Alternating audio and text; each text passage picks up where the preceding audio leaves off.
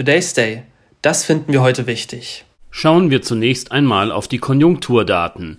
Sie zeigen uns, wie es um die wirtschaftliche Entwicklung steht. Einen guten Eindruck davon erhält man, wenn man das Bruttoinlandsprodukt mehrerer Jahre miteinander vergleicht. Es zeigt für jedes Jahr den Wert aller in einem Land erbrachten Dienstleistungen und produzierten Güter nach Corona hat sich die Wirtschaft nicht so erholt wie erhofft. Im letzten Jahr betrug das Wachstum 1,8 Prozent. Nach zwei Minusquartalen im Winterhalbjahr stagnierte es im letzten Quartal. Für das Gesamtjahr kann wohl, orientiert man sich an den Wirtschaftsweisen, ein Wachstum von 0,2 Prozent angenommen werden. In unserem Radioprogramm MAC berichteten wir in den letzten beiden Wochen über weitere Indizes, die helfen, die wirtschaftliche Entwicklung einzuschätzen. Der IFO Geschäftsklimaindex bildet die Erwartungen der Unternehmen ab. Ein drittes Mal in Folge war er im Juni gefallen. Dann ist da die Inflation. Gemessen wird sie mit dem Verbraucherpreisindex. Im Juni war dieser im Vergleich zum Vormonat noch leicht auf 6,4 Prozent angestiegen. Die Prognose für den Juli zeigt nun einen Wert von 6,2 Prozent.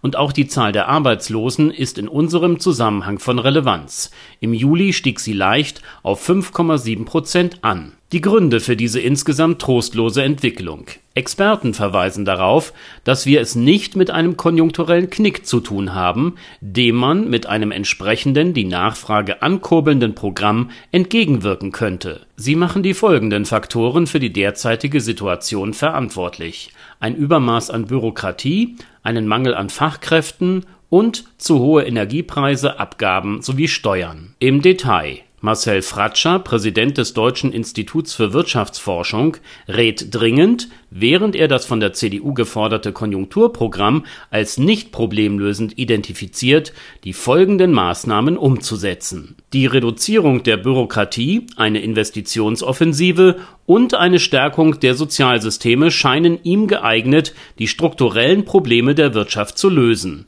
Langfristig wirkende Maßnahmen Sebastian Dullien, er ist Chef des Instituts für Makroökonomie und Konjunkturforschung, sieht zwei Problemfelder, bei denen dringender Handlungsbedarf besteht. Zum einen die Unsicherheit der Unternehmen bezogen auf die Entwicklung der Preise für Energie, zum anderen die Kaufzurückhaltung der Konsumenten. Dullien empfiehlt der Regierung, Klarheit bezüglich der Energiepreisentwicklung bis 2030 herzustellen und Superabschreibungen einzuführen mit diesen könnten Firmen ihre Investitionen schnell steuermindernd geltend machen. Das Problem der mangelnden Nachfrage, so meint der Experte, würde sich durch eine nachlassende Inflation und höhere Löhne gleichsam von selbst lösen Viele weitere Fachleute unterbreiten zurzeit die unterschiedlichsten, zum Teil gleichen, zum Teil voneinander abweichenden Vorschläge zur Verbesserung der ökonomischen Lage. Wichtig für die Politik ist zweierlei: sich nicht treiben zu lassen, sondern mit Besonnenheit Vorschläge zu prüfen und solche auszuwählen, die ein Maßnahmenpaket ergeben, das vor allem langfristig wirkt. Und was sie, die Politik, tunlichst unterlassen sollte, ist hektisch irgendwelche Konjunkturprogramme zusammenzuzimmern, die eventuell kurzfristig wirken, aber die wirtschaftliche Lage des Landes über einen längeren Zeitraum nicht verbessern werden. Today's Day, ein Projekt von netkiosk.digital